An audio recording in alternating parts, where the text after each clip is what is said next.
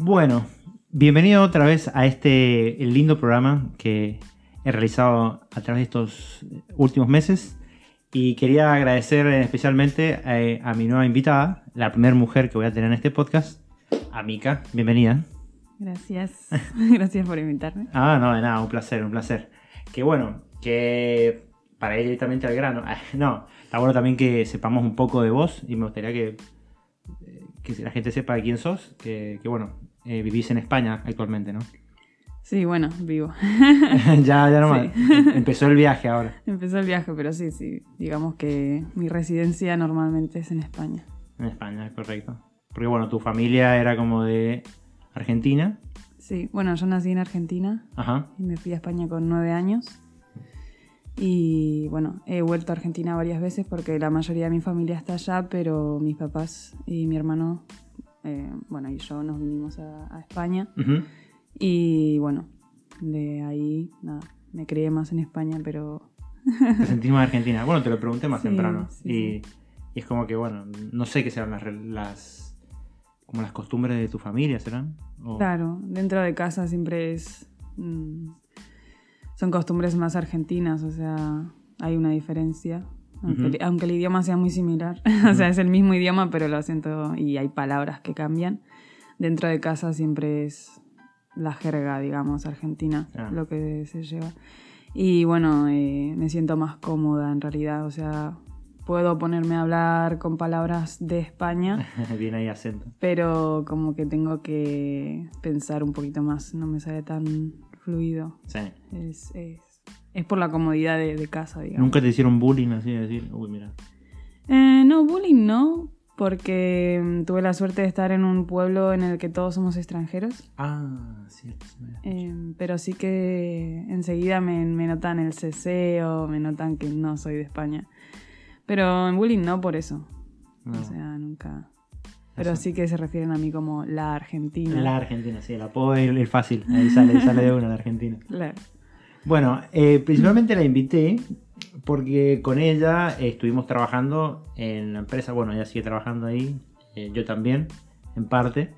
Eh, es una empresa de eventos, que, la cual, bueno, se encarga de organizar, ya sea contexto, suministrar mano de obra o organizar logística y todo de lo que son eventos.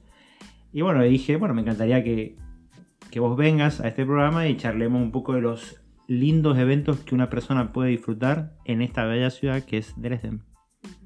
Que bueno, eh, por suerte tuvimos la oportunidad de estar en muchos eh, en este verano, que bueno, el verano es muy lindo, ¿verdad? Sí, el verano es lo mejor de Dresden, porque el invierno siguen habiendo eventos, pero bueno, tenés que estar acostumbrado al frío, ¿no? Y, al- Cerrado. y sobre todo al- a lo de que no haya tantas horas de luz. Ujú. Para mí eso es lo peor. O sea, yo estoy muy acostumbrada a estar en una zona que hay mucho sol. Uh, ¿cómo es ahí en España? Es lindo, ¿no? Claro, o sea, yo estoy en el sur, Ajá. en Torrevieja, en la zona de Alicante, y es muy playa, muy siempre el invierno que tenemos, no sé, tenemos 18 grados tranquilamente en invierno. Ah, sí. Llega a 10 grados capaz, pero no, no baja tanto más. Y lo disfrutás ese día también un poquito, porque te, te gusta un poquito de frío. Sí, sí. Sí, No después de pasar veranos de 40 grados, cuando te llegan Mm. los 10 grados, decís, uh, qué descanso. Sí, está bueno ponerse una camperita, eso, ¿viste? Claro. Salir ahí que te, que te pegue el frío en la cara. Pero cuando estás eh, un tiempo, por ejemplo, acá, en el invierno de acá y te vas para el invierno de allá, es como si estuvieras en verano de nuevo. Entonces está bueno al final. Pero bueno, a mí me mata que no haya sol, que es eso. O sea, el frío lo puedo aguantar, pero con sol, porque acá en invierno viste que muere el sol. Sí, un poco de vitamina ahí. Sí. Eh, que bueno, por esa misma razón, acá el- los eventos son explosivos en el verano. Es como que eh, los tipos eh, calendario. Empieza el verano. Empieza el verano y salen todo y empiezan eventos por todos lados y te da un poco de ansiedad porque sí, quiero ir a todos. no sé a dónde ir, quiero ir a todos. Que, Y todo es tan buenísimo. que bueno, nos tocó trabajar en un concierto. Con ella trabajamos juntos en el de Dietze, que serían como los, los doctores, creo que esa es la traducción bien. Sí. Y que, bueno, si muestra la remera, ahí, eh, eh, siempre cuando una persona trabaja en estos conciertos, a todo lo que es la crew, eh, le regalan una remerita ahí como esa, que está repiola, porque es como exclusiva del, del evento y se siente uno parte, ¿no? Sí, sí, sí, sí. Que bueno, eh, la verdad que una artista muy piola y estuvo muy lindo disfrutarlo ese, ese evento. Que bueno, ese igual se paga, porque es una banda como las más conocidas, digamos. Eh, bueno, tuvimos la suerte de trabajar ahí. Después, ¿en cuál trabajamos? En el de... Ah, bueno, en ese, en Cats. Eh, tuvimos la oportunidad de trabajar en Cats, que... que bueno, ¿cómo fue tu experiencia ahí más o menos? Bueno, yo de Cats, eh, en el- bueno, que no es, es más desde adentro. eh, no estuve tanto como los otros que, que era dedicarme a ayudar a montar todo Ujú. el escenario, etcétera, sino que estuve más con el vestuario. Ujú. Tuve la, la suerte y la gran oportunidad y me gustó un montón em, cómo se organizan. Ujú. ¿Cómo era? ¿Cómo hacían la organización? ¿Tuviste en las pelucas algo así o no? Estuve más con el vestuario. Ajá. Sí, no, las pelucas es como que ya tienen, tienen cada persona asignada para una parte. O sea, tienen sus maquilladores, tienen los que les ayudan. eh. En realidad, normalmente en el teatro se automaquillan, pero después tienen los maquilladores que retocan. Y después están ¿Cómo, los... cómo, cómo? Claro, porque cuando hacen una gira tan grande, no se pueden llevar, qué sé yo, si son 30 actuando, no pueden tener tantos maquilladores, tienen dos. Entonces Ah. lo que hacen es darles, normalmente esto en, ese- en arte dramático, estudian también, los actores estudian cómo automaquillarse.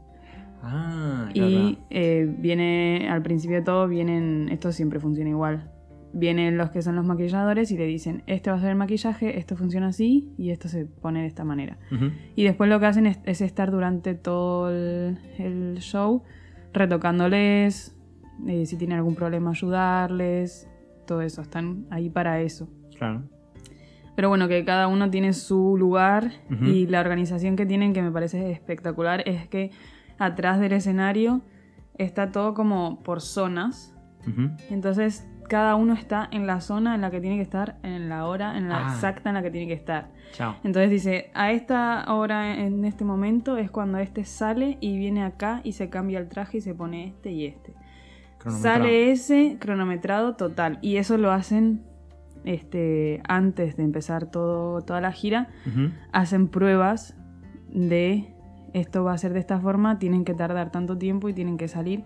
Y, y los actores saber cómo va a ser el orden. Y después simplemente todos los días hacen lo mismo en cada Ah. show. Entonces ya es... Eran como 30 días, ¿o no? Ese era un show que se hizo en el verano de 30 días, donde los 30 días, en Dresden 30 días, pero ellos están de gira un año. un año, wow. Entonces están durante un año haciendo exactamente lo mismo cada show. Es como salen, hacen esto, entran, se cambian. Salen, Wow. hacen esto, entran, se cambian. Y así continuamente. Entonces los que están pa, ahí... salen, gritan, saltan. Sí, los que están ahí están como, bueno, ahora toca que este se cambie esto, pam, pam, pam. Ahora toca que esta salga acá, le ponemos el arnés y sale volando para tal lugar, Uh. pum.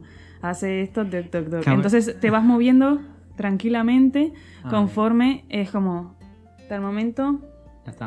Está por salir, perfecto, pum, van hasta el lugar, tac, se colocan, sale, la ayudan, tic, tic, tic, tic, Está bueno eso. pum, sale, entra el otro. pum. Lindo management. ¿Te gusta eso o no? Me pareció. Sos bastante organizado. Sí, sí, sí, me pareció increíble. O sea, al principio yo les dije, ¿cómo sabes exactamente el primer día, no? Y me dijo, no, es que esto se trabaja de antes y se ensaya. Ujú. Se ensaya Ah, se ensaya. todo. Se ensaya el salir, Hasta cómo se cambiarse. come la factura.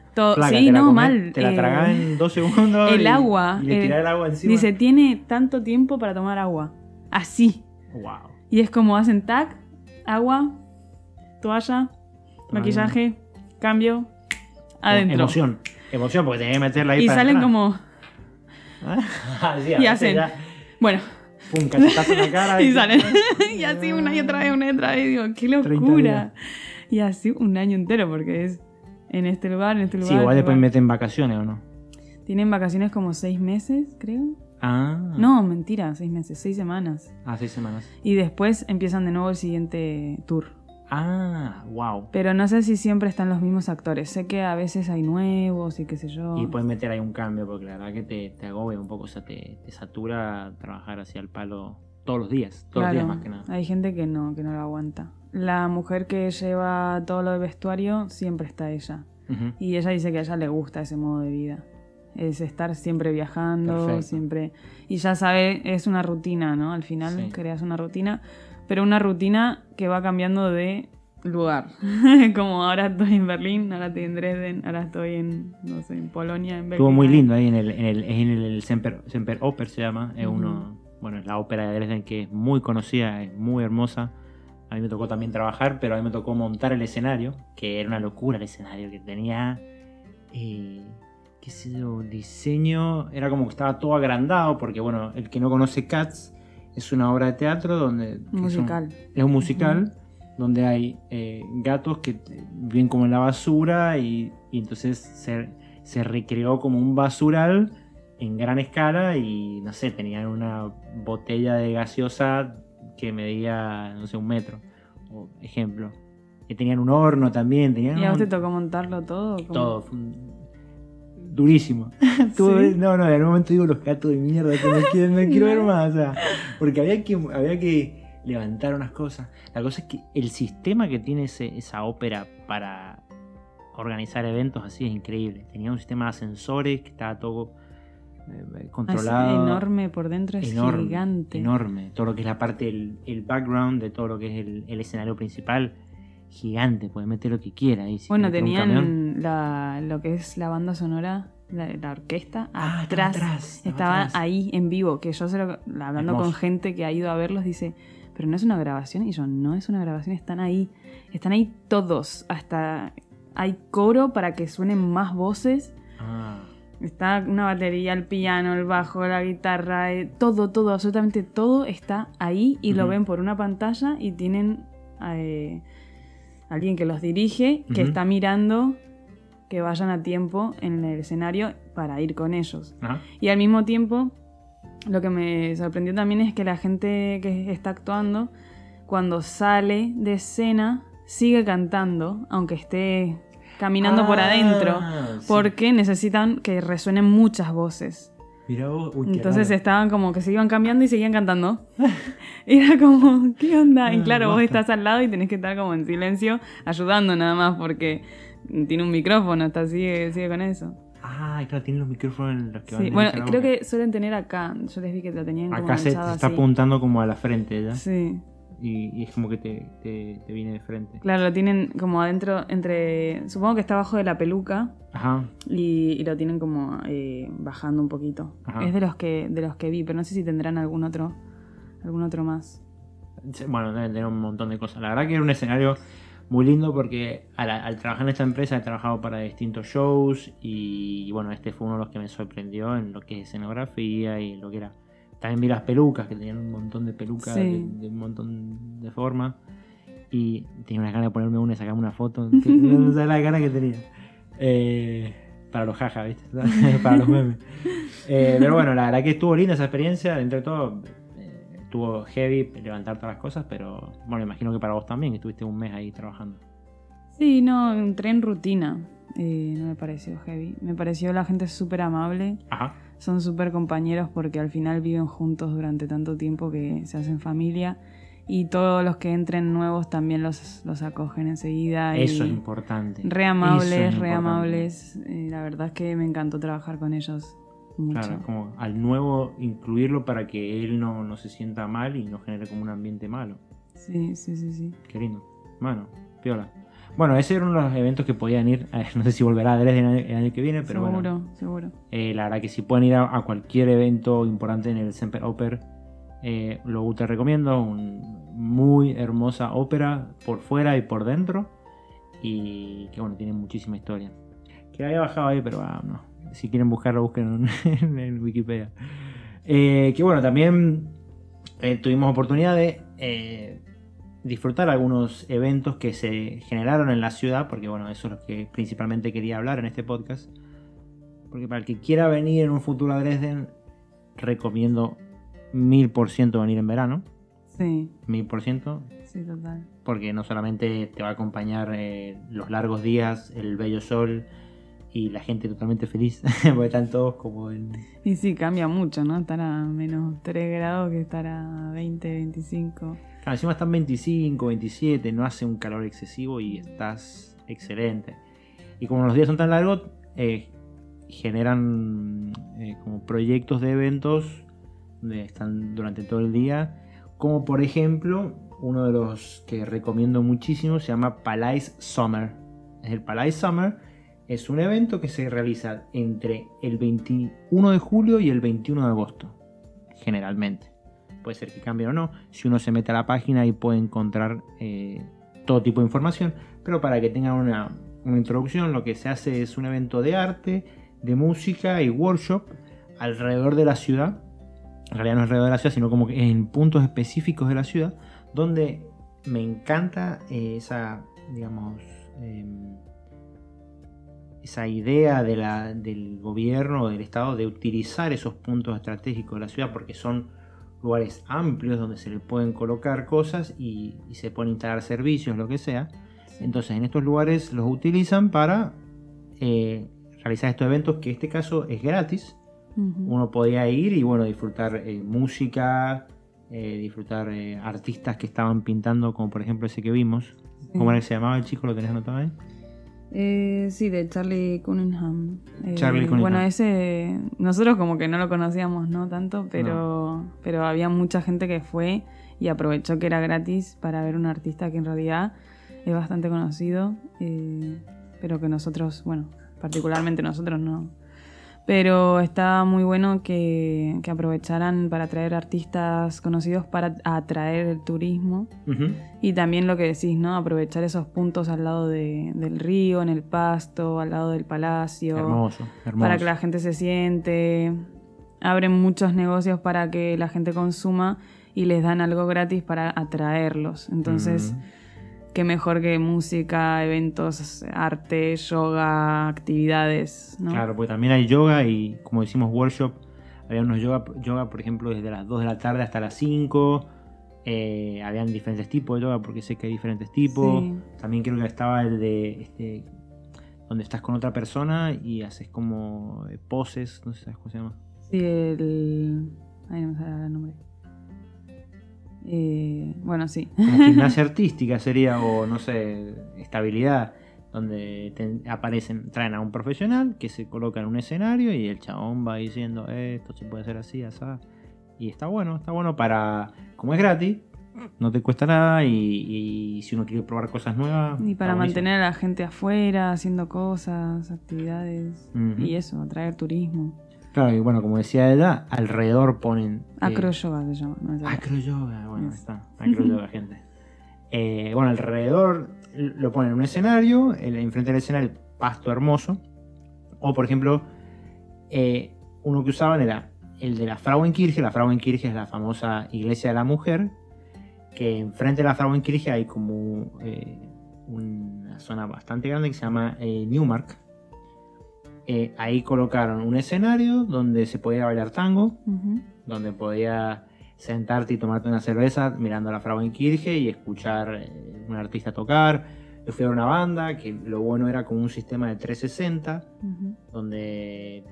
Sí, pusieron como un escenario circular y pusieron todo alrededor como sillas un poco de playa. Ajá. Y también mesas altas con sillas altas para que la gente pueda tener diferentes niveles y que no te entorpezca la vista los que están adelante del todo, que estén bien bajitos sentados y los de atrás más arriba para que puedan también disfrutar del, del Totalmente show. como lo dice eh, mi amiga acá, eh, estaba perfectamente nivelado para la observación. Y lo bueno también es que hay gente que va muy relajada, tira una manta, Se llevan unas copitas de te vino. un vinito, como se puede, como se puede tomar en la calle, acá es gratis. Total. Obvio que ahí es un lugar medio cerrado, justo en la parte del evento, para que bueno, se consuma adentro.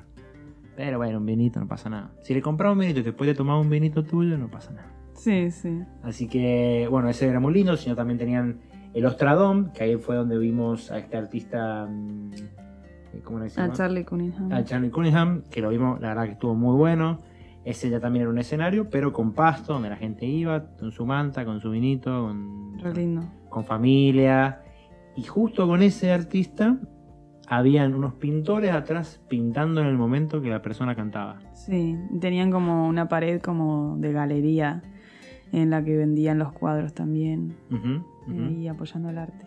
Estaba muy bueno, era como que atraes a la gente con el evento, pero la rodeas de de posibilidades de- para gente como artistas, como bueno, eh, los que venden gastronomía. La verdad que todo estaba muy lindo. Y como es gratis, gente, la verdad está buenísimo. Desde el, como digo, 20 21 de julio hasta el 21 de agosto. Todos los días. Todos los días hay un evento distinto con muy buena calidad. También hay gente tocando piano, eh, gente tocando, eh, bueno, orquestas. Había, obvio, están los artistas principales que los ponen generalmente sábado o domingo. Pero después en la semana, como hay escuelas de música acá, utilizan a las mismas personas en la escuela de música, que son excelentes músicos, excelentes profesionales. Y aprovechar para que también se hagan al tener un público, ¿no? Que, Está bien, exacto. sí. que los conozcan ahí.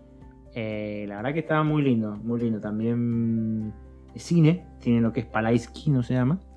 Que bueno, cuando terminaba el show, un show principal, que ya aprovechan que la gente está, ponían una pantallita, usaban los parlantes, lo enchufaban a otro lado y pum. Claro, y además es todo como muy organizado porque hacen un flyer, un panfleto, en el que te dicen qué días, qué horarios. Lo hacen desde el principio para que la gente se organice qué es lo que quiere que, que va a hacer. Y, y bueno, que vaya. Que, que no es que de repente estás ahí, ay, mira, también hay cine, no.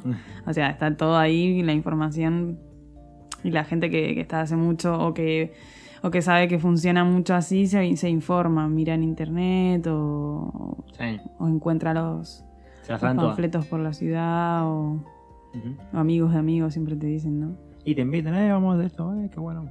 La verdad que en el verano lo hice bastante. Lo hice bastante.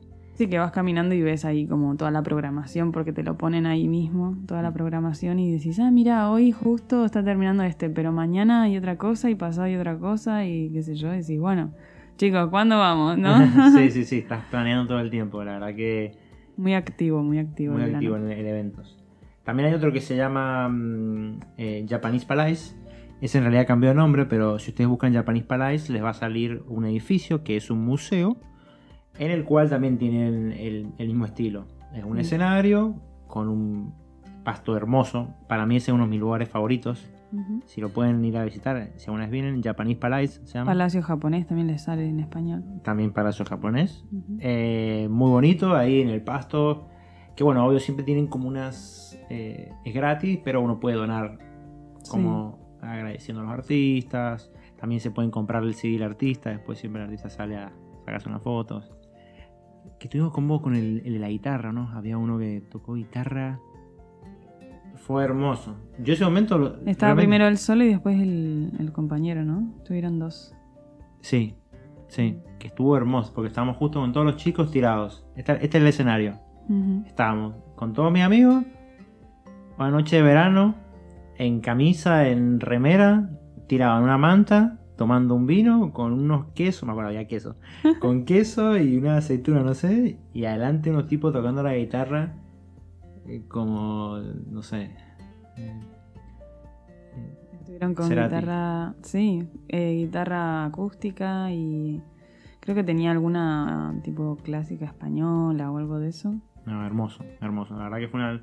Así que lo recomiendo muchísimo, gente. Son actividades que si la pueden venir a hacer. Y un piano también. ¿Fue ese mismo día o fue el otro? No, fue otro que fuimos con, con el otro chico, ah, con, que fuimos los tres. con Ángel. con Ángel. Hermoso. Ahí también. tocó piano, hermosísimo. Hermosísimo, muy Sí. lindo, muy lindo. La verdad que el arte y lo que es la música acá, gente muy recomendada. Sí, Dresden está tiene la escuela de, de arte, la de, la de teatro. Se puede estudiar vestuario también acá. Ah, se puede estudiar vestuario. Eh, tienen la de Bellas Artes eh, y la de música. O sea, el arte en Dresden está súper valorado.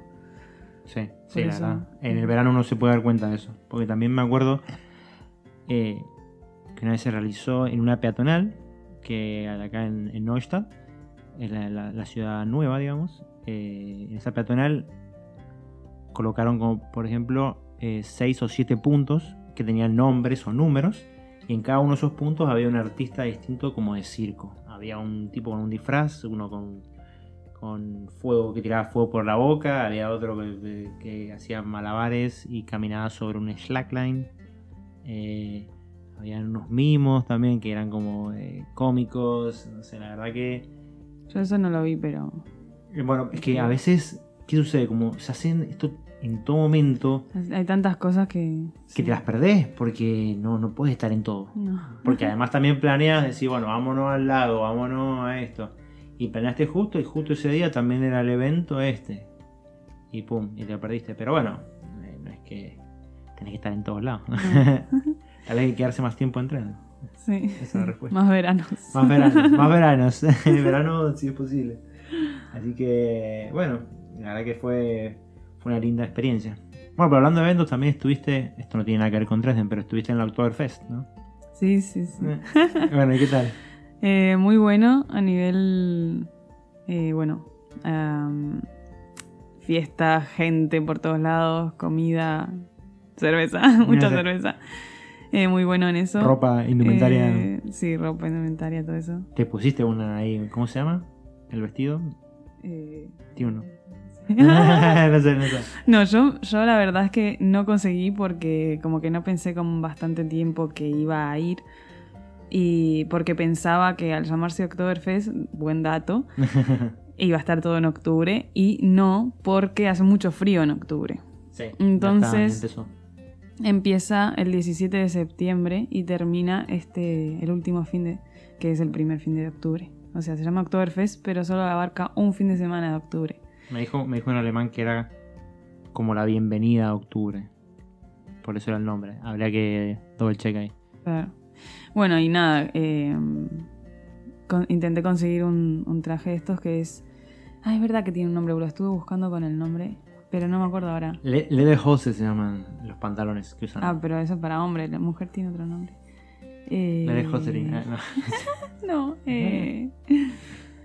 Bueno, ya me Ah, saldrá. no importa. Este, bueno, nada, como no conseguí, agarré un vestido mío que como que más o menos, un vestido largo, porque suelen ir con vestidos cortos. Yo fui con vestido largo porque hace mucho frío y no estoy acostumbrada al frío. No.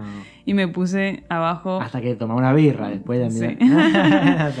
y me puse abajo mm, eh, ropa térmica porque si no. Sí, y después sí que me puse una blusa que era más o menos ah, así encima del, del vestido y un corset que era más del estilo. Porque Ah, viste es que que el tiene corset creo que. ¿o no? El corset es lo más, sí. Es que se ve más distinto. Sí, sí, sí. Que en realidad es. eh, esa indumentaria es eh, la que llevaban los, los que servían, los, Ah, los las mozos. camareras, los, mozos. Porque esta fiesta se hizo cuando se casaron los, los príncipes. los reyes. Ah. y entonces se hicieron, se hizo una fiesta bastante grande alrededor del casamiento de toda la gente del pueblo. Entonces iban con indumentaria de, del pueblo, de los que de los que atienden, de los mozos, de no sé qué. Y bueno, es como que es la indumentaria eh, clásica alemana porque es la más vistosa, ¿no? Sí. Pero también eh, hay- De Bavaria, digamos, que es más del sur la ropa. eh, Ahí está eso. Es la- el, ves- el vestuario de, de Bavaria. Pero como es, tenés diferentes niveles. Te puedes vestir muy de camarera, muy de moza. O te puedes vestir más como de alta sociedad con el mismo eh, estilo, Mm. pero diferente rango, ¿no? Pero la gente como que se suele comprar el disfraz ya hecho así, pam, y, Sí. y Y va. van todos iguales. Unas birras. eh. Y nada. Los hombres era todo prácticamente lo mismo, Mm. exacto. Las mujeres como que va cambiando el color, las flores, el este, no sé qué, no. Bueno, Más detallista en el. sí. Ah, bien. Y después las trenzas es lo que más llevan, Uh. porque claro, es el pelo recogido de una persona que es moza, que es camarera. Ah, claro. Necesita tener el pelo recogido y es muy alemán llevar trenzas. Entonces como que todo está en, en torno al, al look ese, ¿no? Pero bueno, eh, por ese lado el Oktoberfest es genial. Por otro lado, eh, lo que son los hostales carísimos. Entonces la gente se suele ir a campamentos. Ah, bien. Entonces durante septiembre el campamento es genial. Ahora, el último fin de semana que ya entra en octubre empieza a hacer mucho frío para Ujú. dormir en un camping. Sí. hay, que estar, que bueno. hay que ir preparado, ¿viste? Hay que ir con. Hay que ir bastante preparado. Y bueno, se pasa un poco mal si no estás acostumbrado. Yo lo pasé un poco mal. Claro, bueno, para dormir. Pero bueno, después te tomaste una birra, te comiste unos pretzel. claro. ¿Te comiste un pretzel? Sí, sí, Ah, sí. eh, claro. Es que te, te- sí. Hay que hacerlo. Sí, sí, ya está, respetá. Sí, Respetá la Y después nada, desayunar con, Ah, con con salchichas alemanas y cerveza. re loco. En la- Ah, en- a las en nueve de la ma- mañana, A las así, 9 de la mañana se tac. una birra. Cuando estuvieron tomando toda la noche o no todo el día, porque empiezan de la mañana. O sea, porque esta que se clavan a la mañana. No, yo el primer día la de- primera. no había tomado ni agua y ya estaba tomando cerveza y dije, no, no, no, no. ¿Qué estoy haciendo con, con mi cuerpo? Pero bueno, está bueno, está pero muy bueno. Si no les gusta eso, Hola. venganse a Dresden, que también hay cosas muy bonitas. Yo la recomiendo más. Ah, Bueno, hay varios puntos en los que hacen el Oktoberfest. Yo fui a, a Múnich, pero hay varios puntos. Claro, es como una. Bueno, o sea, se creció la tradición y cada pueblo por ahí también tiene la suya. Porque bueno, también se. Creo que me dijeron Stuttgart, puede ser que lo hacían. Puede ser. Y bueno, de- acá no mucho. No, acá no. eh, Por ahí puede encontrar un bar o a un patio cervecero, pero no es tanto acá. Acá es otra idea. Acá Creo que es Múnich donde se originó. Sí, sí, sí, puede ser, eso seguro, eso seguro. Así que, que bueno, eh, les recuerdo los eventos para acá, eran el Palacio Japonés, el Paradise Summer, eran los dos lindos eventos que nos tocó vivir. También eh, eventos callejeros hay todo el tiempo en esta ciudad. Lo mejor que uno puede hacer es en la ciudad en la página oficial de Dresden. Eh, ahí en la página oficial de Dresden uno va a la parte de eventos y ahí pueden encontrar todos los eventos que van a ocurrir en la ciudad en el momento que ustedes vayan. Entonces, la verdad que esa organización está buena y se cumple, o sea, la Sí. hacen. Sí, Así sí. que es lindo, es lindo eh, para, para disfrutar de algo. Está muy bonito. Después, bueno, no sé. mm, no, de eso más que nada, bueno, que trabajamos juntos en, en estos eventos. No, pero nada más. No me acuerdo. no, bueno, sé que vos, ¿qué estudiaste vos? Para que la gente entienda, porque estás hablando de, de, de indumentaria y todo eso. Y, Ah, bueno. Eh, bueno, principalmente estudié maquillaje de caracterización, Ujú. que está destinado a trabajar en teatros, en cine, en cualquier evento artístico, body paint, lo que sea. En España se, se usa mucho lo que es moros y cristianos, Moros y cristianos. se llama así, y es un evento que es como si fuera un carnaval, Ah, pero la indumentaria es, cada uno tiene como una, una trupe en la que es eh, o moro o cristiano. Ah, ¿qué- entonces- ¿Qué sería el moro como el. el- Los moros eh, por los árabes y los cristianos, que fue la Ah. guerra que hubo en España ¿no? entre los cristianos y los árabes. Entonces, eh, eh, los moros se le dice a los árabes. Bien. Entonces, nada, bueno, tiene una indumentaria en la que se gastan un montón en los vestuarios y son como si fueran grupos ¿no? que van desfilando. Como los grupos de los, de los carnavales, que Ajá. es un grupo que todos van más o menos con la misma indumentaria y hacen un desfile. Entonces, eh, en eso hay mucho trabajo de maquillaje en España, que se hace todo por la zona alicantina sobre todo, Claro. y la zona de Valencia y por ahí. Bueno, es un evento que está lindo para ir. Vos si recomendás algún evento de tu ciudad, ¿tenés alguno que diga este? Y bueno, en Alicante está mm, las fallas que, y las hogueras que están entre Valencia y Alicante. En cada uno se llama falla o hoguera, pero bueno, viene a ser lo mismo. Eh, y después están los moros y cristianos. La, de los moros y cristianos son más como carnavales en los que vas a ver eh, un desfile de indumentaria y maquillaje y te representan o moros o cristianos. ¿Pasan con bombo, con así? o- Mm, Pasan caminando con- y tienen música, tienen todo eso. Y después está eh, las, las fallas y las hogueras, que depende si son de Valencia o de Alicante, te van a decir hogueras o fallas. Em, y ahí lo que hacen es, que yo estuve trabajando también ahí, Ujú. em, por casualidades de la vida, pero estuve trabajando y lo que se hace es como esculturas súper gigantes que, que se tallan en, en corcho blanco. Corcho blanco. Sí, en el, lo que es, ¿sabes lo que te No, digo? no sé. El... Ay, no sé cómo es. No, no importa. Pero bueno, lo tallás y, y bueno, tiene un proceso que se cubre, que no sé qué, se pinta, todo. Y es como tergopor blanco, sí. Y después esto es, es muy grande, bastante grande. Y lo que hacen es un concurso que hay unos jueces que van por la ciudad, por ejemplo, esto fue en Alicante, en Valencia también se hace. Y mm, bueno, eh, votan y el que gana es como que le dan un premio para todo lo que gastaron. Pero cada uno está en una parte de la ciudad que le asignan y es Ah. para que la gente vea el trabajo que hacen, Y etcétera también para que recorran la ciudad. para que recorran la ciudad y hay mucho movimiento de lo mismo de gastronomía y todo. Y bueno, y nada, es, eso se hace todo y cuando termina eh, esa misma noche, la noche de las hogueras y de- del fuego este, se quema, se quema todo. Uh, Entonces el- lo- la parte más visual es la parte en la que queman todo eso. claro, esa es la parte más divertida. Y es la, la- la noche más corta del año, que se hace el Ah. 23 de junio, 22, 23, por ahí. Y se llenan todas las playas de, de hogueras Ujú. y está todo, es todo Uh, fuego por todos Qué lados. bueno, y se arma un quilombo lindo, o sea, Sí. la gente toda ahí. Ese día los de las ambulancias trabajan seguro, Uf, porque se 24. quema, mucha gente se quema. Pero bueno, la parte más visual es esa y hay mucho trabajo para los que hacen, bueno, la escultura, digamos. Mm, mm. Bueno, para, para el arte escultural ahí está bueno. Así que alegro, bueno. Y bueno, como estudié caracterización, que se hace mucho... ¿Qué mucho caracterización?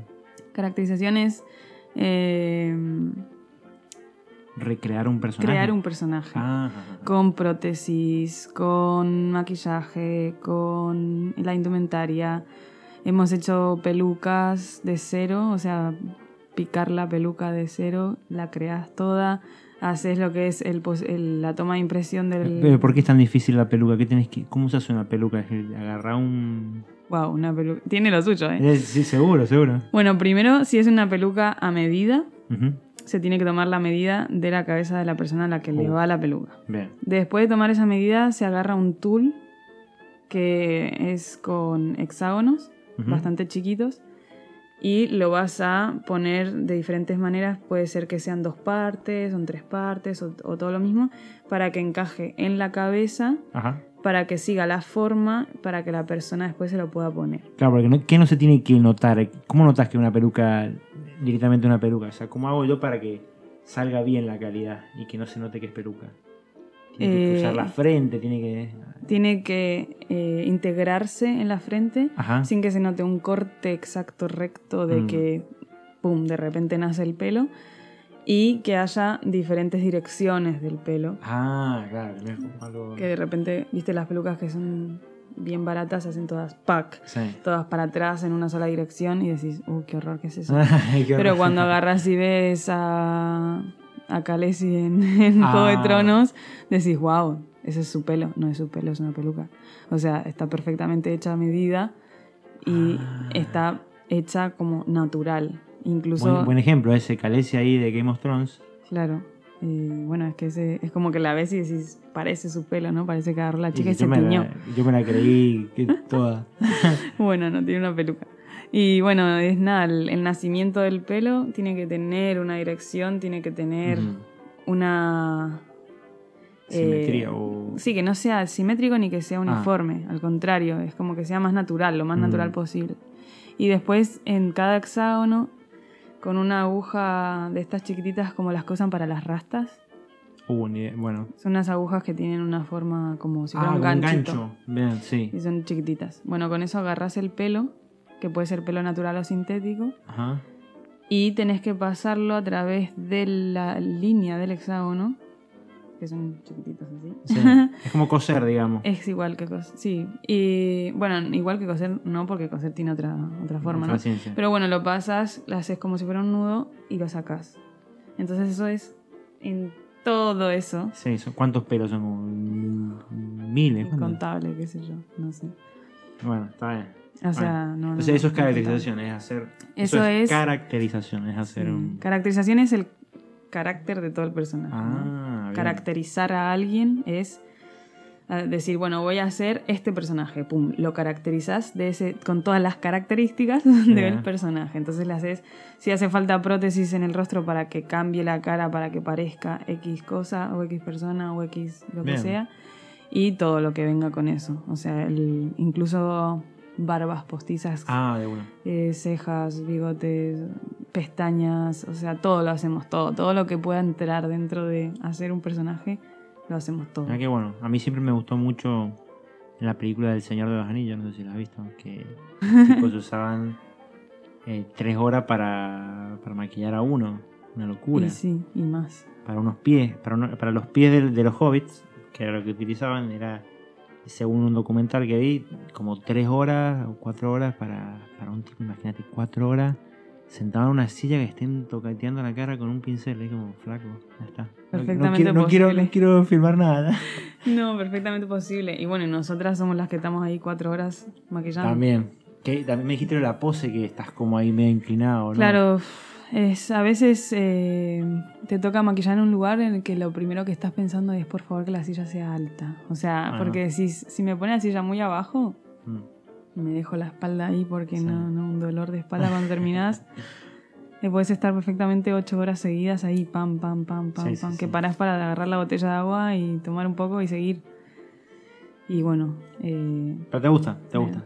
Sí. ¿Estudiaste eso y estudiaste también algo de arte o no? o no? estudié primero un año de Bellas Artes Ajá. y estudié todo lo que es, bueno, en España se usa eh, primero el instituto, que son cuatro años, y después dos años de bachillerato, eh, que ya elegís como qué, qué rama querés, ¿no? Entonces a partir de cuarto de la secundaria elegí artes, los dos años de bachillerato hice artes también, en el que ya hice pintura, escultura, dibujo, y después ya eh, hice un año de bellas artes, que ya era fotografía, audiovisuales, eh, escultura, pintura, Bien, eh, todo eso. buenísimo. Y ya después de ahí dije, bueno, eh, yo quería hacer vestuario. Por casualidades de la vida no Sí. entré en vestuario, pero uno de los requisitos de vestuario para teatro y indumentaria y todo eso era caracterización que estaba muy relacionado Ujú. y al final, bueno, hice eso. ¿En qué universidad estudiaste vos? En Murcia. En Murcia hice Bellas Artes y caracterización es un grado superior Ajá. y lo hice en Alicante. Bien, también por si a alguien le interesa ahí ir a estudiar a España. Bueno, en, en toda la comunidad valenciana Ajá. estaba solamente Alicante porque está la ciudad de la luz, que es un lugar donde se que se creó para grabar eh, películas. La ciudad de la luz. Se llama la ciudad de la luz. Lo que pasa es que no triunfó mucho porque lo que pasaba es que venía la gente de afuera para grabar y se traían sus propios todo, sus propios maquilladores, sus Mm. propios Sí. eh, todo, todo, todo, El todo equipo, su equipo se lo traían. Entonces como que no le generaba ingresos a los que trabajaban, por ejemplo, las de caracterización que estábamos ahí esperando a poder tener un trabajo y que lo hicieron ahí y pusieron la zona de, de maquillaje y caracterización de estudios al lado, es muy cerca, o sea, no está, Sí. pre- no está exactamente al lado, ¿no? Pero la hicieron en toda la comunidad valenciana ahí porque estaba la ciudad de la luz y dijeron, bueno, salen de acá, tienen trabajo. Pero como que no resultó, Mm. no, no estaba generando ingresos en España y lo cortaron durante un tiempo. Ahora no sé si Netflix quería volver Netflix. a agarrarlo y ponerse a grabar. Pero este año Y me, gusta, dijeron... La ciudad de la luz tiene un, un nombre Sí. atractivo. Bueno, si buscas eh, te sale en, en Google. Pero... mm, ¿Cómo es? Bueno, eso, que, que hay mucho arte ahí. Bueno, se, entonces también se, el arte está muy eh, eh, apoyado ahí en el sur, digamos. o- Sí, sí, se graba bastante en España, entre Andalucía, Comunidad Valenciana Bueno, y Barcelona. Thrones, ¿no hicieron algo ahí también? Sí, en- creo que en Andalucía, ¿no? Algo, en un- no sé en qué zona exacta. Todo lo que es el... Pero bueno, me dijeron que en Alicante abrieron, no en Alicante, perdón, en la Comunidad Valenciana, en otros dos lugares o así, abrieron otras dos escuelas de caracterización, creo que este año. Bien, si no me bueno, interesante por los que quieran aprender de arte, que a mí, para mí es un mundo totalmente nuevo, por eso también quería invitar a una persona de arte a que estuviera acá hablando conmigo, porque todos los que he invitado son ingenieros, son así, todo, todo cuadrado. que me encanta, me encanta la ingeniería, pero bueno, he aprendido a apreciar más el arte hoy en día y bueno. Y Bueno, también, bueno, vos, tenés- ¿ah? la música y todo alrededor tuyo. Ahora, Ah, ahora he empezado mucho. Desde que llegué a Alemania empecé a tocar eh, uku- ukulele, eh, el piano y, y creo que también empieza a liberarte un poco la parte sentimental, artística, que, Ujú. bueno, que es eso el arte. ¿o expresiva, no? claro. Eh, para mí el arte es el modo de expresión que tenés, el modo de expresar tus, tus sentimientos, el, de- el modo de liberarte. Para mí todo arte es modo de expresión, es encontrarte en- plasmado, ¿no? Ahí. Está bueno, está bueno. Para, para liberar está bueno, me gusta. Uno quizá utiliza otro- otros métodos y está bueno también pintar algo, no sé. Sí, o sea, podés liberar estrés haciendo ejercicio, pero no estás expresando realmente, ¿no? En cambio, eh, si lo relacionas dentro del ejercicio a bailar, es un arte. Ya Mm. empieza a ser un arte porque es un modo de expresión.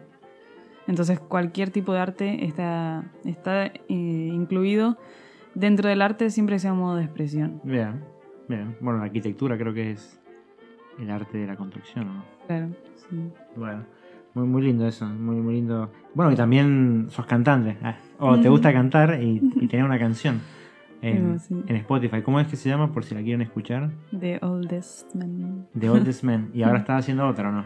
Sí, sí, sí, sí. Estoy haciendo con un chico de acá de Dresden. Y, y bueno, a ver si la saca pronto. Todavía no, le, no tenemos un nombre así específico, Sí, pero Bien, pero la que Eh. está esta es The Oldest Man. sí, si lo buscan por Micaela Sismonda, les aparece. Les aparece bien, perfecto. Ahí para que conozcan eh, la, la bella voz que tiene esta eh, invitada que tengo hoy. Que no, no cantamos porque, bueno, no sé, no, no hubo preparación, pero cantamos antes de empezar el podcast y estuvo muy lindo. Sí, Muy, muy, muy recomendable. Muy recomendable.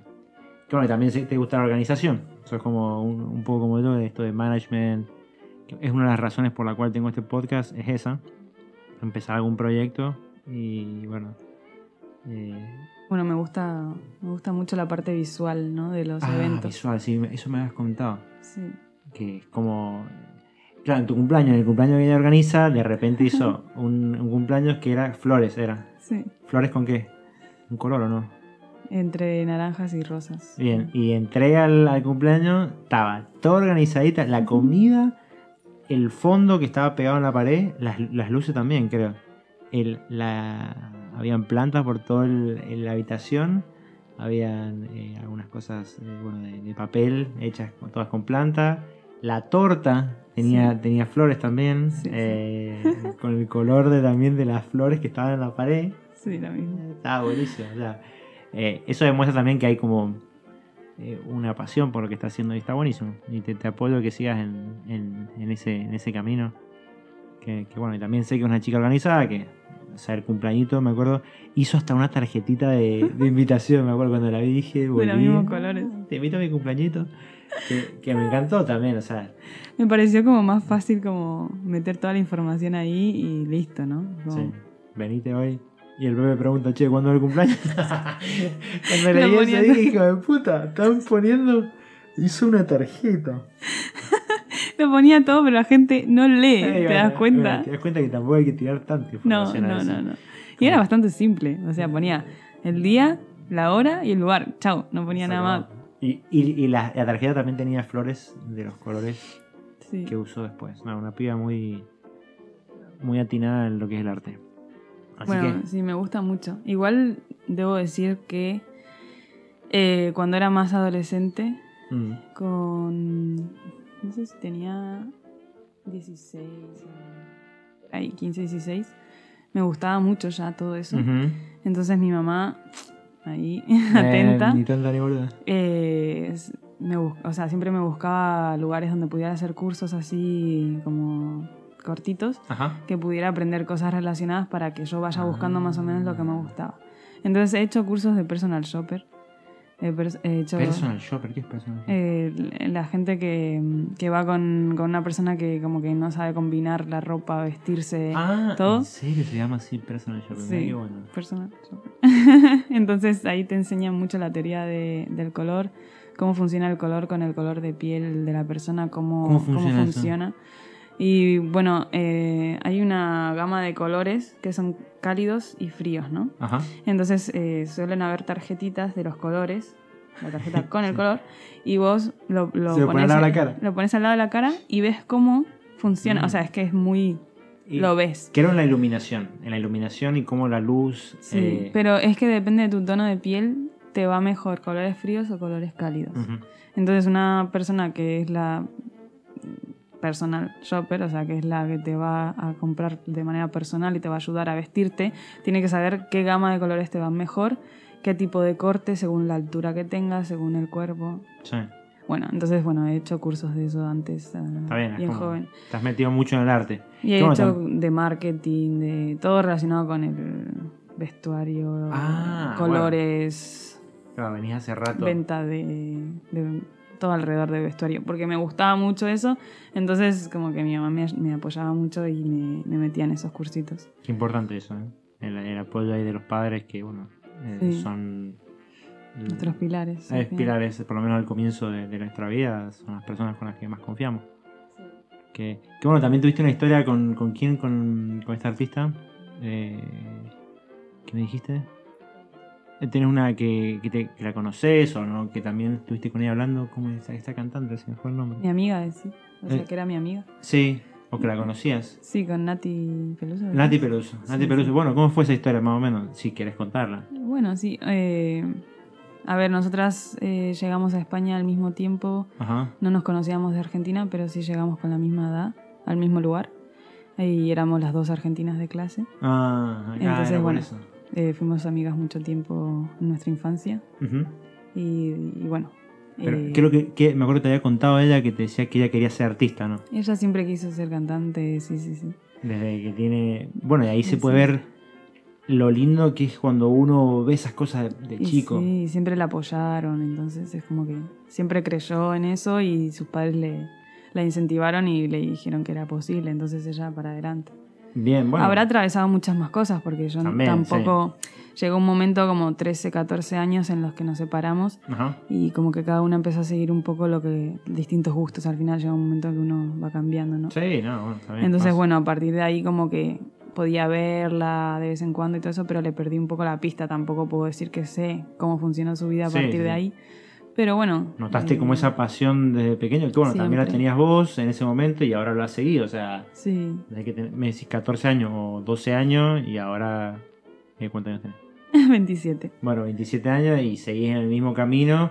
Sí. Eh, no quiere decir que de acá a 10 años tengas que hacer lo mismo, porque bueno, nadie te obliga a hacer nada, pero Y somos seres cambiantes también. también. El entorno nos cambia, encontramos cosas nuevas, nos gustan cosas nuevas que no, que no conocíamos. No es porque, Claro, no es que no nos gustó antes. O, claro, o o capaz que no nos llamó la atención antes por algún otro motivo. O que ya aprendimos lo que teníamos que aprender de lo, de lo que nos gustaba y encontramos algo nuevo. Totalmente, totalmente. Y empezás a mezclar cosas con la música, con... Y hay mucha gente que, que en- se encierran en, en esto no tiene nada que ver con lo que ya estoy haciendo, entonces no puedo salirme de ahí. Y no, al contrario, si al final todo vos podés mezclar diferentes cosas y crear algo nuevo, porque de ahí, de ahí sale, ¿no? Me encanta eso, me encanta que, que- que lo digas de esa manera. Que bueno, y está bueno solo el apoyo de los padres, que decía tu mamá, Que, que te apoyó a seguir haciendo eso y está buenísimo. Yo también, de mi- el apoyo de mis padres también lo, lo quiero reivindicar para que no me digan, eh, que no, también siempre me apoyaron y creo que es esencial para cualquier hijo que por lo menos te, te vayan guiando de alguna manera, porque seguro también cometemos algunos errores de, de chicos, no todo lo que tomamos, no todas las decisiones que tomamos de chicos son las acertadas, eso también hay que aceptarlo porque eh, que sea, hay cosas que uno no conoce en el mundo y que la aprende después. Pero bueno, Por por eso, experiencia. Por eso estaba bueno también que tu mamá te recomendó de lo que vamos a hablar a continuación. que, Ah, sí, sí. que- que bueno, sé que quería traer otro tema eh, y pensé, estuve hablando con Mika de qué podríamos hablar, de qué, qué estaría piola y justo ella me nombró un libro porque su madre se lo recomendó y yo también lo había leído en ese momento y dije, me encantó, sería buenísimo hablar de este libro. Y tenía mucho que ver con todo lo, que estamos viviendo. así. Exactamente, es como que es un libro que si uno lo aprende a interpretar y lo, lo aprende a usar, como debería ser todos los libros, eh, para todo lo que es esta experiencia nueva de viaje, de, de vivir en otro lado, en otro contexto, trabajar en otro lugar, está bueno.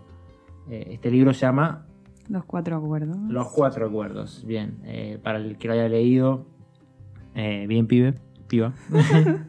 para el que no, Recomendadísimo. Recomendadísimo. ¿Y por qué? Porque principalmente eh, lo que trata es sobre una cultura. Porque el escritor de este libro, que ahora se me perdió el nombre.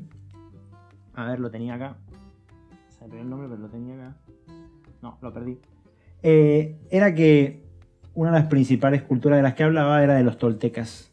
Bien, los toltecas para los que no eh, conozcan esta sociedad, es una, sociedad muy antigua que se dice, según me comentó un amigo mexicano, eh, son como los padres de los eh, mayas y los aztecas. Entonces, eso demuestra que tienen una cultura que desarrollaron hace muchísimo tiempo y, y formaron para que eh, generaran una sociedad, porque bueno, tenían una sociedad que era externa a lo que es la europea. Por eso también me llama mucho la atención este libro, porque está bueno aprender cosas que no viene también de Europa, que no es eh, Goethe, que no es eh, Shakespeare, que no es ese tipo de arte o ese tipo de, de cultura, sino también está bueno aprender lo que uno, lo que viene de, de, tus raíces, digamos, que está bueno. Y habla de formas de cómo uno puede vivir en, este, en este mundo. Y esta forma es hablar de estos acuerdos. Porque para comenzar el libro habla de, de un sueño, que es el sueño de la sociedad. Habla. Dice que siempre nosotros soñamos, pero con el cerebro despierto. Es como que cuando dormimos soñamos durmiendo. Pero si no, soñamos con el cerebro despierto. Y es de con verdad. la conciencia y con la inconsciencia, ¿no? Claro, claro, correctamente. Es cuando uno está eh, viviendo todos los días y planifica cosas y, hace, realiza cosas, es como que realiza un sueño. Eh, y él habla mucho de lo que es el sueño de la sociedad, donde te dice que este sueño incluye todas las reglas de la sociedad, las creencias, leyes, religiones, diferencias, culturas y maneras de ser de los gobiernos, de las escuelas, acontecimientos sociales y sus celebraciones. ¿A qué se refiere? Que todo lo que es nuestra cultura que nosotros aprendemos día a día, eh, se nos ha sido enseñado por nuestros padres, que sus padres se enseñaron a sus padres, y de alguna manera es lo que cuando apareces en este mundo es lo que te dan. Bueno, es una herencia. Claro, es una herencia. Tu cultura es una herencia, es las cosas que vos vayas haciendo te marcan que perteneces a una familia, ¿no? Aparte de tu apellido y, tus rasgos. Pero también tus costumbres. Tus costumbres son de ahí. Por eso, cuando vos me preguntabas, ¿te sentís española o, te sentís argentina? Y bueno, es difícil categorizarlo porque yo tengo muchas costumbres argentinas por mis padres, que a su vez por sus padres tenían costumbres argentinas pero mis abuelos eran de Galicia y hay muchas cosas que eran de España, entonces... Y al mismo tiempo, por parte de mi padre, tenían costumbres italianas. Uh, entonces es como que al final uno dice, ¿y dónde te sentís? Y bueno, me siento del mundo, primero de todo. Segundo, mm, bueno, puedo decir que soy más argentina que española porque me siento así, porque me siento más cómoda así pero también hay muchas cosas de España que, las he ido integrando porque al final me crié durante mucho tiempo ahí. Entonces, bueno, todo eso entra en, eso, ¿no? En, lo del ser humano. En el sistema de creencias y de comportamiento y de crianza que habla también este libro. Claro, bueno, que uno recibe y que bueno, la recibís, ya está, es lo que uno toma y... Y no hay que juzgar, no hay que culpar, simplemente decir, bueno, esto es lo que me enseñaron, lo tomo o lo dejo y a partir de ahí formo mi nuevo sistema de creencias. O como decís con el arte, lo combino y creo nuevas cosas. Exacto. sería lindo. bueno, él empieza hablando de este sueño del planeta, ¿por Porque habla de que eh, todos de, alguna manera pensamos de la misma manera. Pensamos igual, es como que esto tiene que ser así porque es así y, y vos vas a tener que eh, por ejemplo, este trabajo lo vas a realizar así o vas a estudiar esto y tenés que trabajar de esto porque así funciona y, y tenés que seguir haciendo eso. Bueno, como que la sociedad marca mucho el tema de tenés que tener un trabajo en el que tengas un ingreso para poder eh, pagar tu casa, para tener una familia y mantener a la familia y seguir la herencia familiar. Y decís, ¿por qué? Entonces es como que la misma sociedad te, te va empujando por ahí y si vos sos una persona que le importa mucho lo que piensen los demás, vas a decir, y bueno, tengo que cumplir con las expectativas de la sociedad y de alrededor y de, ay, ¿por qué no estás trabajando? ¿Y por qué no haces esto? ¿Y por qué no haces lo otro? ¿Y, qué es ese trabajo? ¿Y qué no sé qué? Nos pasa mucho a los artistas, ¿no? De, ah, bueno. De decir, y, pero eso es un hobby, te dicen. No, Eh, vos vas a un museo y pagás para entrar, sí, ¿no? Bueno, la gente que hizo esos cuadros es artista, no es un hobby. Vos vas a un teatro y, consumís eso, bueno, la gente que está actuando, la que está atrás trabajando, las que están en la música, los que están maquillando, los que están...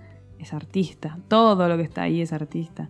Vos consumís una publicidad, bueno, eso lo hizo un artista que tenía que imaginarse Mm, cómo hacer combinar esa publicidad con el producto o lo que sea. Exacto. Es que estamos rodeados de arte y la gente te sigue diciendo, no, pero eso es un hobby.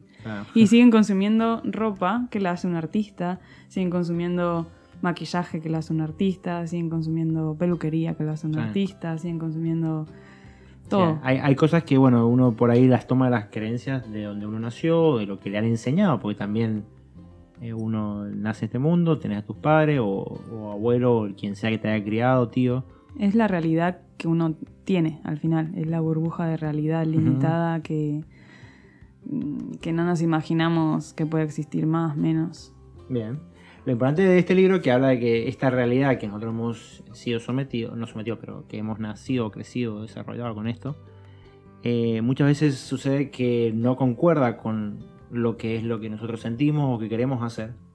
Entonces se surge que nuestro mayor miedo, que es el de arriesgarnos a vivir, a correr el riesgo de estar vivos y expresar lo que realmente somos, de hacer realmente lo que queremos. En el caso de Mika, ser artista, en mi caso hoy en día me está sucediendo algo con los eventos. Eh, en un principio fue medio raro porque estudié ingeniería civil. Después me decían, ¿qué te querés dedicar a los eventos? Que no sé qué cosa, que es medio raro. Y yo decía, bueno, pero es que me gusta esto, cómo empezar a combinar. Y ahí es donde empecé a encontrar nuevos caminos. Y Uno empecé se a- va descubriendo y, encontrás, eh, te encontrás feliz cuando seguís lo que realmente te impulsa, ¿no? Hay algo, viste, ahí que esos momentos que realmente lo realizás y, se libera como esa sensación de felicidad en el pecho que decís, che, está bueno esto, o sea, no está tan malo. No quiere decir que todos los momentos son perfectos, gente, o sea, no, no, No. no existe eso, porque no se tiene que buscar eso. Pero prefiero estar en un lugar donde el- por lo menos el 60-70% del tiempo lo, lo disfruto y estoy y me siento motivado a veces para trabajar en algún nuevo proyecto o cosas así. Y está lindo, está lindo, está bueno por lo menos sacarse la duda, si es que uno puede, a veces uno se complica por X razón, pero está bueno probar gente, está bueno más si es un pensamiento que, esté, que vuelve a tu cabeza y que vuelve y que vuelve y que vuelve y que realmente sentís que, che, estaría bueno probar. Que bueno, esto habla de, de esto, de que está bueno salir de estas creencias un poco. Bueno, es como una guía que te va orientando un poco a cómo hacer eso sin sentirte mal por salir de esa estructura que te han impuesto en, en tu crianza. Claro, y es como crear, dice, un poder personal eh, para poder cambiar este sistema de creencias o, como él dice, acuerdos que uno tiene consigo mismo. Por eso habla de los cuatro acuerdos que estaría bueno, son como una ayuda, memoria o algo para encaminar ese, ese proceso de cambio. Está bueno, está bueno y está bueno empezar también con el primer acuerdo, que él habla del más importante, que dice ser impecable con tus palabras impecable con tus palabras. Eh, ¿Vos encontraste algo de eso no? Bueno, eh, te explica, ¿no? Si lo, si lo lees. Eh, pero bueno, habla de la impecabilidad, que significa sin pecado. Y bueno, viene del latín peccatus, que quiere decir pecado, im, sin, sin pecado. Y bueno, tenemos una concepción de pecado un poco errónea, pero pecado quiere decir que eh, todo lo que sientas, creas eh, o digas que vaya en contra de vos mismo, eso va a ser un pecado. Claro. Que entonces cuando hablan las religiones de pecar, básicamente dicen pecar es ir en contra de Dios, ¿no? Pero claro, como hablan también de que el Dios está dentro, vos sos parte de, Ajá. de Dios, entonces es como si te amas a vos mismo, o sea, yo no soy una persona creyente, No, no, no. pero, pero cuando hablas de pecar es de, de, de no atacarte a vos mismo. Claro. Entonces cuando dice que sé impecable con tus palabras, quiere decir que con lo que vos digas, tus actos y tus palabras no vayan en contra de vos, que no te hagan daño a vos mismo. Entonces te explica muy bien Claro, te claro. da muchos ejemplos de cómo funciona. O sea, incluso Bien. cuando, cuando te dirigís a otra persona mal y creas una, una situación de conflicto por insultar a alguien, por eh, Mm. pelear, por lo que sea, esto te va a generar un conflicto a vos También. al final, porque la otra persona te va a tratar de la misma forma que vos lo trataste. Entonces, no fuiste impecable con tus palabras porque lo que va a hacer es generarte algo que te va a causar daño a vos. Entonces, todo lo que vaya en contra de vos mismo es pecar. Eh, eh, sí, muy interesante, muy interesante ese concepto que tiene, porque también como uno habla, es también como uno piensa. Y cuando uno piensa palabras en su cabeza y su forma de hablar y su forma de a veces tratarse uno mismo, porque a veces uno se equivoca y dice qué pelotudo que soy, porque Claro. dice así. En ese momento estás, no estás siendo impecable con tus palabras en tu cabeza. Claro, porque te estás atacando a vos. Estás mismo. atacando. Y bueno, lo que habla, ahora que decís eso, me hiciste acordar, que habla también el libro de esto, que me pareció muy importante porque en mi vida también, como que, ¿no? De manera personal. Sí, sí, sí, totalmente. Eh, que no dejas que te trate una persona peor de lo que vos te tratas a vos mismo. Y esto habla el libro de esto. Entonces vos decís, bueno, para un poco, a ver qué pasó ahí, ¿no? Y decís, no, punto. pero esta persona, yo dejé que me trate de esta manera. Llegó hasta este límite y este fue mi límite. ¿Por qué ese fue mi límite? Porque dentro de mí yo me trato así y peor. Entonces es como que este es el límite. Hasta ahí me trato yo y peor que eso no me trata nadie. Claro, basta. Entonces hay que empezar a pensar, yo dejo que, esta gente, que la gente de mi alrededor me trate de esta manera. ¿Cómo me estoy tratando yo adentro entonces? Está bueno, está bueno, está bueno. Eso también es habla- Un punto muy interesante que trata acá. Bueno, cuando uno. Por eso me gusta mucho este tema de podcast y hacer esto, porque siento que los ingenieros tenemos un. En mi caso, o sea, ingeniero hablo de lo que he estudiado en los últimos tiempos. Es que nos cuesta mucho expresarnos.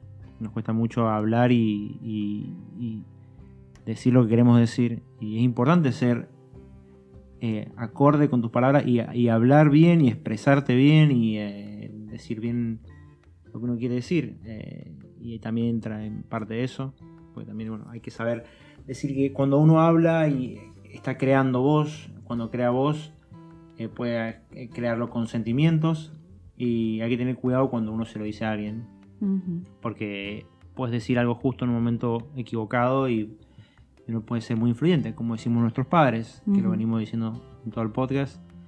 Eh, tener- los padres también tienen como una especie de responsabilidad con los hijos de, en caso de querer apoyarlos, como no, también tienen que tener cuidado de, de no herir tanto la susceptibilidad o no ser... eh, Sí, que al final nos creemos, o, no- a lo mejor no es que nos creemos, pero nos hace pensar qué imagen damos o qué es lo que ven nuestros seres cercanos, tanto hermanos como padres como amigos muy cercanos, eh, cuando nos afirman o cuando expresan una, una afirmación, una realidad sobre nosotros, nos hacen dudar de nosotros porque si, bueno, Claro. esta persona se supone que me conoce, ¿no? sí. Pero bueno, también hay que tener en cuenta que esa persona no conoce absolutamente todo y menos aún lo que pensás y no expresas, ¿no? Entonces, bueno, una de las cosas importantes es que si hay algo que no estás expresando, que esa persona no lo está viendo porque no está dentro de tu cabeza, empezar a decir las cosas, ¿no? Mira, esto me dolió porque lo expresaste de esta manera. Y capaz que la otra persona, sea tu madre, tu amiga, tu hermano, te va a decir, no era mi intención, te lo dije porque mm, pretendía Ayudar, X, sí. ayudarte, pretendía espabilarte, pretendía... Bueno, está mm, bien. Hay sea. alguna buena comunicación también, porque bueno, si uno le pregunta y le dice, che, mira, creo que pasó esto, y la otra persona te dice, no, esto, ah, bueno. Claro, abrir Bueno. un poquito también la mente. Bien, ese- eso es lo que habla el primer acuerdo, ser impecable con tus palabras. Eh, después aparece el, el segundo acuerdo, que te dice, oh, este, este es genial. este para mí por lo menos me ayudó y lo tengo, eh, me, se Yo me lo, lo necesito... se trabajar, usa, eh, ¿no? está usado. y- eh, dice, no te tomes nada personalmente. Sí. Esencial. Sí, pueden pasar muchas situaciones a tu alrededor. Bueno, como, como gente que viaja y se muda y conoce personas nuevas todo el tiempo, Sí. podemos decir que no, no conocemos exactamente cómo funcionan las personas a nuestro alrededor. Intentar no tomarte de manera personal lo que sea que pase, sin antes hablar, preguntar y decir, bueno, cada uno tiene su, su vida, en ese momento pa- le pasó algo, no sabes por qué. Claro, puede pasar, puede pasar justo que esa persona no la conoce hace 20 años y le pasó justo algo. También. Ponele. Y bueno, acá dice, porque nada de lo que los demás hacen es por ti, lo hacen por ellos mismos. Claro, es como que en parte siempre terminamos haciéndolo de manera personal, ya sea para sentirnos mejor con nosotros mismos y ser, por ejemplo, te, te quiero decir algo bueno o lindo, es porque, no sé, me quiero sentir bien conmigo mismo al ser buena persona, tal vez. Entonces también lo que te dice de personal es interesante esta parte, porque dice que no solamente el- lo malo, sino también lo bueno. Sí. Porque a veces también nos dicen cosas buenas y si la tomamos también muy personal, como que estamos dependiendo de que otras personas nos digan cosas buenas para nosotros sentirnos bien, ¿me entendés? Claro. También eso está en la crianza, ¿no? En cómo te, cómo te hayan domesticado, que habla mucho el libro. ¿Por qué domesticado? Porque al final los padres, bueno, no, no, no nacen siendo padres, nadie nace así. No, no, se aprende. Y se va aprendiendo y mientras lo son. Y entonces, bueno, pueden tener un sistema en el que te premian o un sistema en el que te castigan. Que ninguno de los dos está bien en realidad, porque lo que está haciendo es domesticarte. Es hacer esto y te doy... Y creo que los padres también tienen que establecer límites, en parte, pero bueno. Entonces al final es eso, si, si una persona depende mucho de la aprobación externa, puede ser que el problema surja de cómo lo criaron, de decir, si no me dicen qué linda que sos o mira, esto lo hiciste súper bien, entonces te voy a decir que sos linda. Entonces cuando no te dicen que sos linda, decís esto no lo hice bien. Es una conexión directa. Eh, psicológicamente ahí empieza a conectarse sin que uno se dé cuenta y bueno, empieza. Y eso está bueno para analizarse a uno mismo, porque... Mm, está bien, está bueno analizarse primero a uno mismo, conocer todo esto y después, si querés ser padre, empezar a, a Sí, funcionar. al proceso. Pero también para uno mismo decir, ¿por qué me molesta esto? ¿O por qué dependo de que la gente me diga algo bueno? ¿Por qué no puedo ser feliz en sentir mi, mi propia aprobación de esto? ¿No? Sí. Pensar un poco en, ¿y cómo era mi infancia? ¿No? A ver. Sí, sí, está bueno. Bueno, ahí es cuando uno empieza a conocerse, empieza a conectar puntos y empieza a. Por ahí se puede destapar la olla, así que tenés cuidado. Y sí, Dicen que cuando uno va al psicólogo ahí empiezas a hablar de cuando sos chico y de repente descubriste algo, pum, y. claro. Que bueno, está lindo, está bueno eso para hacer una, digamos. eh, ¿Cómo sería? Un, un- un pensamiento retroactivo o análisis. Análisis, sí. Sí, así que está bueno eso de no tomarse las cosas personalmente. Esencialmente acá en Alemania me sirvió mucho porque hay que entender, como decimos, las culturas. En algunas culturas se dicen las cosas de una manera y en otras se dice distinta. Entonces, cuando uno, está, por ejemplo, está en el trabajo y no entiende bien las palabras porque, Nuestro idioma. porque no es tu idioma, esa conexión de impecabilidad en las palabras por ahí no es la correcta y uno puede malinterpretar lo que se está diciendo Ujú. y si te tomas las cosas personalmente, te puede ir muy mal. Más que nada en el trabajo donde. Incluso cuando es tu propio idioma, porque a mí me pasa y me pasó y me sigue pasando. En España eh, es el mismo idioma, pero el lenguaje es distinto. ah, claro. Entonces, por ejemplo, yo puedo hacer, eh, comunicarme de una forma en la que puedo hacer bromas, eh, ya en el tono o en la forma o sobre qué cosas, que los argentinos somos muy pesados en Sí. eso. Y para nosotros, entre nosotros, como que no pasa nada. el o sea, boludo, te el boludo ya está en todos lados. te entendés perfectamente. Y- pero no es lo mismo con alguien que es de otra cultura, y aunque sea el mismo idioma. Incluso también del, del revés, ¿no? Eh, yo lo que noté, por ejemplo, es que la gente española es muy bruta al hablar. Eh, para un argentino, eh, que nosotros es ¿Qué te referís con bruta? Como muy. como muy directa y muy que no te va a decir, ah, qué sé yo, me pasa mucho que vas a, por ejemplo, a tomar algo a un restaurante y, y- y el camarero en, en Argentina te dice, hola, buenas, ¿cómo estás? ¿Qué te pongo? Sí, ¿Qué sí. esto, que lo otro? Ahí te dicen, hola, ¿qué querés? Y dices, uy, ¿qué pasó? Upa, ¿qué, qué pasó? no te lo ¿Todo bien tomes de por manera personal, son así. No te tomé de manera personal. Nada, dicen que nada, nada. O sea, Este, pero está bueno, bueno por un lado. Está interesante el concepto de que esa persona no sabes qué está pasando justo ese día, o vos estás justo más susceptible ese día, sí, y te dijeron algo así, te tomás todo más personal y relajarse primero antes de contestar. relajarse. después- Exacto, no tomárselo personalmente. Muy, muy interesante, muy interesante. Eh, bueno, que bueno, principalmente dice que esos son los más importantes. Pero después, bueno, tiene los otros dos, otros dos más. Que el tercero es no hagas suposiciones. Ese también me gusta bastante. Está, yo creo que está bastante conectado. Claro, porque tenemos a suponer todo, todo. Claro, eh, este camarero me gritó. Me gritó porque, no sé, Suponés, ¿no? suponés. ¿Qué hice yo? ¿Qué pasó? Claro, que puede Sí. ser, ¿qué hice yo? Dependiendo de tu personalidad. Otra es que lo culpás a él y decís, este es un pelotudo. Cierto que depende de la personalidad. Claro, claro, también puede pasar que ya directamente decís, el otro es un imbécil. Y ya decir eso es un imbécil, imagínate, por cómo una persona vino y te dijo que quiere para comer. Sacaste una deducción total en función de tus creencias, en tu forma de pensar. Y porque te lo tomaste justo personal y empezaste a deducir una realidad que quizás es el mejor camarero del mundo. y, y es una persona muy agradable. Quizás no, pero bueno, no sé, no Sí. se puede suponer. No suponer, no suposiciones. Sí. Eh, bueno, acá dice porque como él habla de que las suposiciones por ahí crean sufrimiento.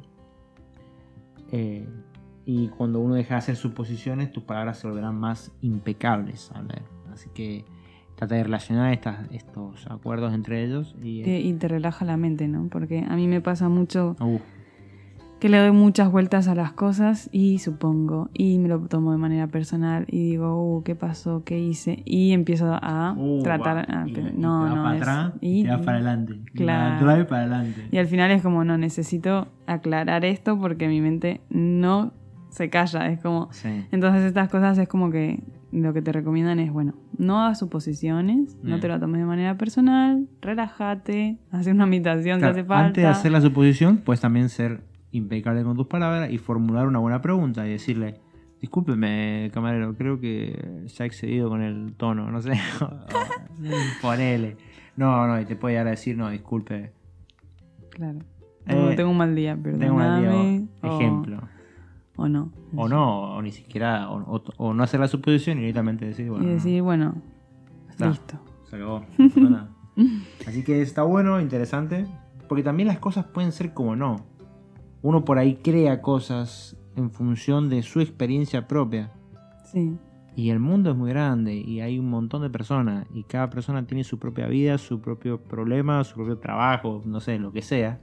Y se está enfrentando a su propia, sus propias experiencias y, y no puede estar en todo al final, ¿no? Vos No, decís, bueno, me hay días y gustaría- días que tenés. Pero al final cada uno tiene que estar en sí mismo y, y ayudarse a sí mismo.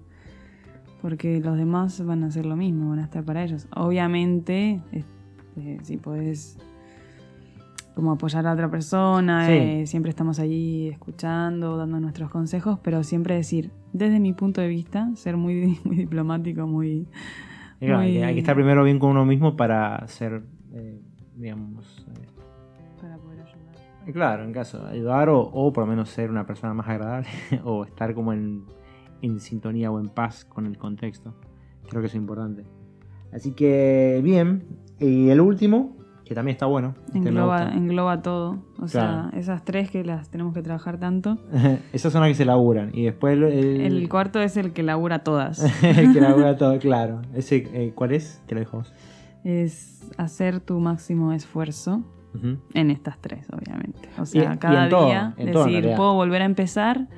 Hoy no fui impecable con mis palabras, pero voy a volver a empezar y voy a decir, ok, mm, está Vamos. todo bien. Vamos Voy a dar lo nuevo". mejor. Claro, es el típico de dar lo mejor. Que hay días también, que acá también aclara, que no vas a dar el. O tu máximo no va a ser el mismo máximo de ayer. Claro. Pero no quiere decir que no sea el máximo.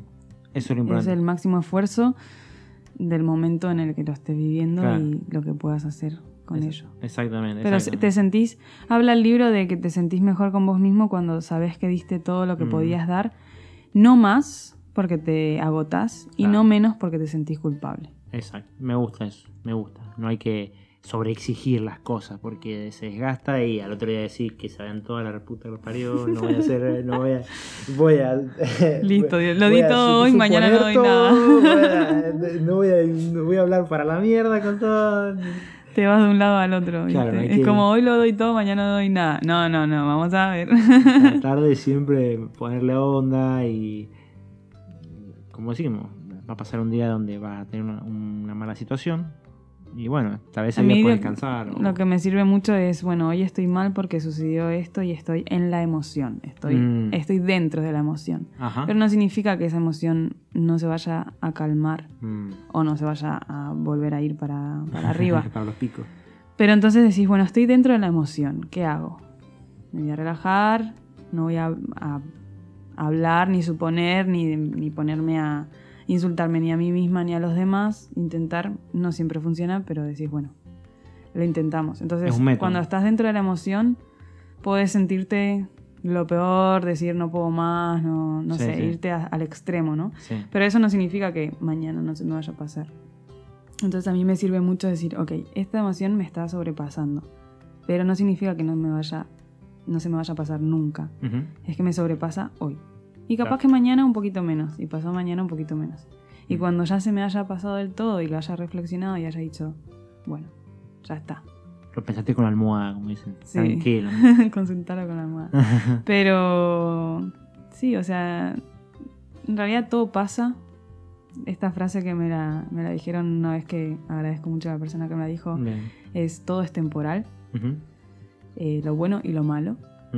Entonces, bueno, estás pasando por un mal momento, es temporal, no, no significa que va a ser toda la vida así. Ujú. Y si no te gusta, que lo hablábamos antes, cambialo. Ujú. que lo, lo dice el libro también, ¿no? De si no te gusta ese sueño en el que estás viviendo, que, que lo, lo nombran así, ¿no? La realidad en la que vivís es tu cómo cultura, interpretás vos todo. Lo puedes cambiar siempre. Siempre puedes decir, mira, no me gusta. Estoy acá, suponele, estoy, ahora me voy a ir con, a, a trabajar con el Workaway. Y yo no tengo por qué agarrar y decir, bueno, sí, te dije que voy a estar acá un mes, pero a las dos semanas no puedo más porque el frío me está deprimiendo.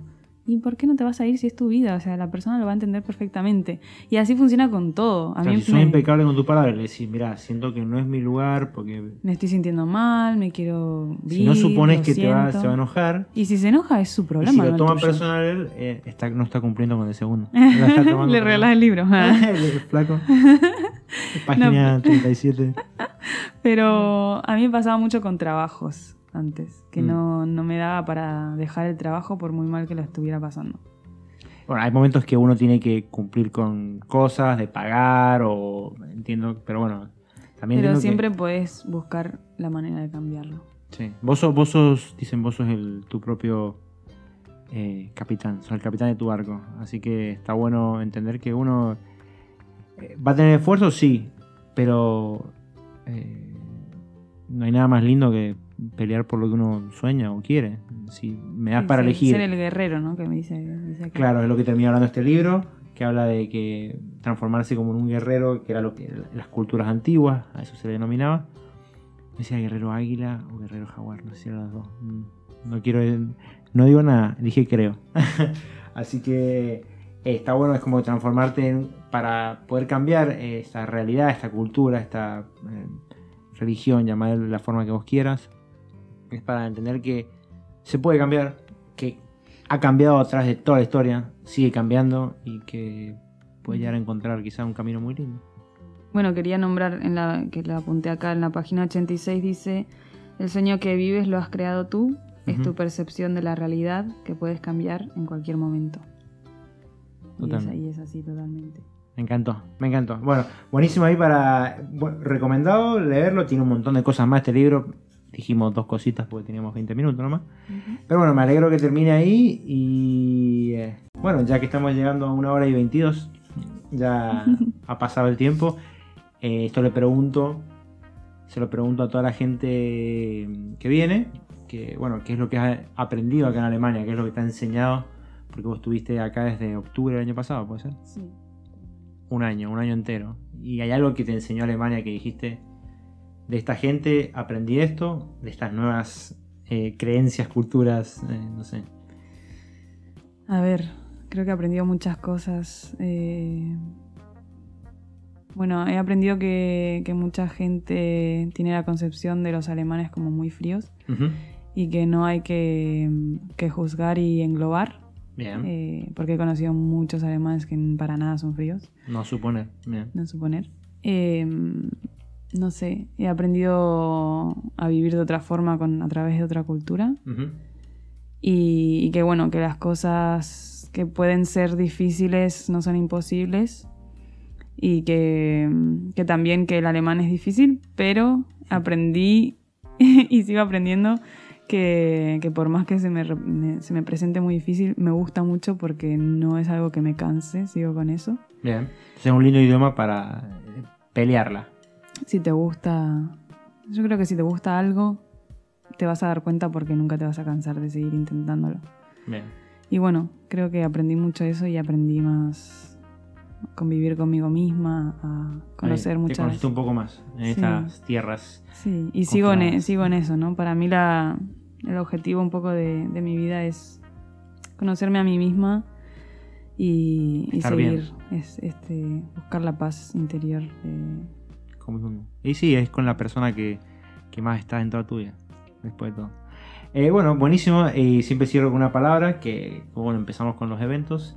Quería... Eh, eh, Veranstaltungen. Esa es una palabra que significa eventos en alemán. Así que, bueno, con eso cerramos y te agradezco por haber venido. gracias por invitarme. Nos vemos. Chau. Chao.